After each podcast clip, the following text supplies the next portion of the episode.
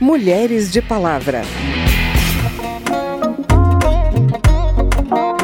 Nós já fomos chamadas de histéricas, de portadoras de vagina dentro desse congresso. Se isso não for violência política, o que, que seria violência política? Humilhar candidata, humilhar mandatária em razão da condição feminina é crime. E que nenhum homem mais ache que pode possa colocar um cabresto na nossa boca. Lá na terra o mundo gira e não sabe para onde se virar. Ninguém sabe o que é pra cima, nem pra onde fica o mar. Lá na terra ninguém sonha, nem quer tempo pra sonhar. Ai, ai. Nesse ano de eleições, existe uma novidade importante para as mulheres: novas leis para prevenir e punir quem comete violência política de gênero. Não é à toa. Ao atuar politicamente na defesa de ideias, em campanhas ou no exercício de mandatos, elas sofrem até ameaças de morte. São questionadas sobre sua vida privada, aparência física e são alvo de assédio sexual. Para que as leis realmente mudem essa realidade, é preciso que as instituições fiscalizem e que os agressores sejam punidos. Hoje, nosso tema é a violência política contra as mulheres. Eu sou Vera Morgado e te convido a me acompanhar a partir de agora. Vivem de olhos fechados, chamam-lhe terra da saudade. Em um ranking que avalia a participação política da mulher em 192 países, o Brasil está na posição 140. São poucas as que conseguem vencer todas as dificuldades para concorrer e exercer um cargo político. A Secretaria da Mulher da Câmara lançou uma campanha nacional que deixa claro: a violência política é um dos maiores desafios enfrentados por elas. Escuta só alguns trechos da campanha. Você sabia que a violência política contra a mulher é crime contra o Estado Democrático de Direito? Ameaçar candidatas com palavras, gestos ou outros meios que causem a ela prejuízo ou injustiça é uma forma de violência política contra a mulher. Você sabia que desvio de recurso das campanhas das candidaturas femininas para as campanhas de homens é um tipo de violência política de gênero? Difamar uma candidata atribuindo a ela fato ofensivo à sua reputação é uma das formas de violência contra a mulher. Essa prática precisa ter fim. Denuncie. Para denunciar, você pode ligar para o Disque 180 do Ministério da Mulher, da Família e dos Direitos Humanos ou acessar o endereço bit.ly barra Ouvidoria da Mulher. Mais uma vez, bit.ly barra Ouvidoria da Mulher ou ligue 180. Deputadas de diferentes partidos denunciam no plenário e nos debates a violência que procura expulsá-las da política. Essa aqui é a experiência da deputada Rosângela Gomes, do Republicanos do Rio de Janeiro, que concorreu à Prefeitura de Nova Iguaçu. Estava na pesquisa em segundo lugar na minha cidade. E eles começaram a fazer nas redes sociais, me chamando de avatar. Né? Então, sofri violência também nas redes sociais, vira e mexe, tem que ir para a delegacia, fazer ocorrência para minimizar um pouquinho. E esse é o depoimento da deputada Sâmia Bonfim, do PSOL de São Paulo. Eu recebi por e-mail ameaças de morte, de estupro, de, enfim, de violações e violências contra mim, contra minha família, meu filho, meu marido. Eu não sou a única, não sou a primeira. A gente tem deputadas e vereadoras no Brasil inteiro que passam por questões semelhantes. Eu me pergunto até quando esse tipo de prática vai ser naturalizada, porque a violência política de gênero é um instrumento para tentar nos fazer retroceder, porque sabem que a nossa participação nos espaços de poder significa, primeiro, a possibilidade de que mulheres que vêm de baixo, que não têm apadrinhamento político, que são fruto de lutas legítimas pelos direitos humanos, pela educação, pelos direitos das mulheres, possam ocupar esse espaço justamente para representar aquelas e aqueles que não costumam ter voz. Nós tomamos todas as medidas jurídicas e políticas necessárias para que não passem impunes crimes como esse É, no meu caso, já tem um inquérito aberto, mas dizia acima de tudo que nada disso vai nos fazer arredar o pé ou retroceder um milímetro na nossa atuação. A bibliotecária Tainara Mello conta que sofreu violência política mesmo antes de ser candidata a qualquer cargo eletivo. Eu comecei a fazer trabalho político através do partido, através do movimento estudantil, dos movimentos sociais. E antes mesmo de chegar num processo eleitoral, eu já entendi e comecei a sofrer de violência política.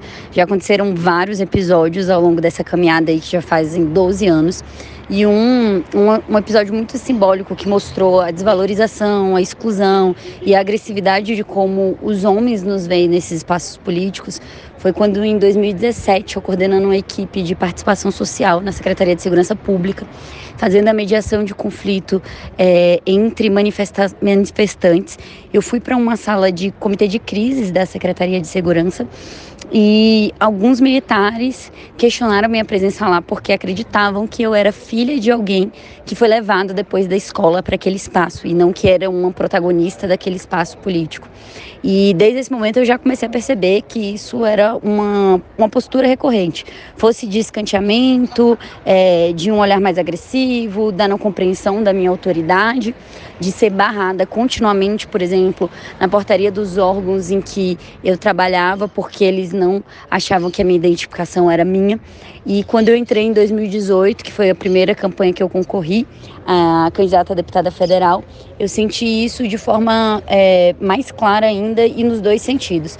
Tanto essa violência política que vinha por parte dos partidos políticos, é, de exclusão na tomada de decisão, de diminuição de orçamento em comparação aos homens, como também do próprio eleitorado, assim. Então foi recorrente às vezes em que por parte de um eleitorado eu ouvi que eu não tinha é, idade, ou que eu não tinha postura, ou que eu não parecia ter é, a fisionomia de quem poderia ganhar. Isso principalmente vindo de homens que reforçavam sempre a questão é, da beleza, da sexualidade e diminuíam a responsabilidade relacionada à pauta. Com a entrada em vigor da primeira lei específica sobre o tema, está proibida a desigualdade de tratamento por gênero ou raça em todas as instâncias de representação política e também no exercício de funções públicas. Assediar, humilhar, perseguir ou ameaçar mulheres para dificultar a campanha ou o exercício do mandato delas agora é crime, com pena de um a quatro anos de reclusão e multa. A lei também proíbe discriminação da mulher em propaganda eleitoral e aumenta a pena quando houver divulgação de notícia com menosprezo à condição da mulher, entre outras medidas. As deputadas debateram o tema e a repórter Lara Rage conta pra gente como foi coordenadora da bancada feminina da Câmara, a deputada Celina Leão, do PP do Distrito Federal, destacou que, mesmo com a aprovação de leis importantes, há dificuldade de implementá-las. Segundo ela, dentro do próprio Congresso Nacional, a violência política acontece e não é punida. Nós já fomos chamadas de histéricas, de portadoras de vagina dentro desse Congresso. Se isso não for violência política, o que, que seria violência política? E é isso que nós precisamos de ter o primeiro caso no Brasil de punição de violência política para dar exemplo para milhares de pessoas que ainda têm esse comportamento no Brasil. A procuradora da Mulher da Câmara, deputada Tereza Nelma, do PSD de Alagoas, ressaltou que as maiores vítimas de violência política são mulheres negras e transexuais. Primeira mulher indígena eleita deputada federal, Joênia Wapchana, da Rede de Roraima, contou da violência política que vem sofrendo presencialmente e pela internet por conta da defesa dos direitos dos povos indígenas contra o garimpo ilegal nessas terras. Segundo ela, é preciso registrar todos os ataques verbais e cobrar responsabilidade responsabilização de quem ofende. Não é para ser banalizada. Isso não é natural, isso se trata de crime e a lei que nós aprovamos aqui o ano passado, ela deve ser é, implementada e consolidada a partir dessas vivências, a partir dessas agressões. Ministra do Tribunal Superior Eleitoral, Maria Cláudia Buchianeri, lembrou que o Ministério Público Eleitoral denunciou recentemente, por exemplo, o deputado estadual Wellington de Souza Moura por crime de violência de gênero por afirmar que colocaria um cabresto na boca da deputada Mônica Seixas, em sessão plenária da Assembleia Legislativa de São Paulo. Humilhar candidata, humilhar mandatária em razão da condição feminina é crime e que nenhum homem mais ache que pode possa colocar um cabresto na nossa boca, cortar o nosso microfone ou alisar os nossos corpos sem nosso consentimento. Que sejam todos responsabilizados e punidos pelo bem da nossa democracia. Da Rádio Câmara de Brasília, Lara Raj. Enfrentar esse cenário de ameaças não é fácil. Além disso, muitas mulheres afirmam que existe uma imensa descrença quando denunciam casos de violência. Outra questão é o medo de ficar conhecida pelo caso em vez de ter suas ideias, seu trabalho político em destaque. Esse foi o tema da minha conversa com a Juliana Fratini, mestre em ciência política e organizadora do livro Princesas de Maquiavel por Mais Mulheres na Política. Como a violência política contra a mulher afeta a atuação delas e impacta nesse quadro atual que a gente tem de poucas mulheres na política no Brasil? Olha, o Brasil é um país de uma cultura com resquícios escravagistas, privatistas e patrimonialista. Logo, a mulher ela perdeu é, por durante muito tempo toda a sua cidadania seus direitos civis, políticos, não foram devidamente considerados, né, por causa desse déficit de liberalismo civil, estatal e tudo mais. Então, essa violência, ela é permanente, ela vem de muitos anos, é um resquício de uma cultura realmente predatória e um tanto machista. Basta que a mulher saia da sua posição esperada, né, aqui muito entre aspas, que é estar é, em ambientes privados e domésticos e vá para ambientes públicos de poder, que elas podem ser acossadas em qualquer circunstância, independentemente de que, do que elas estejam fazendo, né? E qual seja o posicionamento dela político. Também não importa se elas são de esquerda, de direita, liberais, de centro, progressistas, é, pode ser qualquer coisa, qualquer espectro ideológico.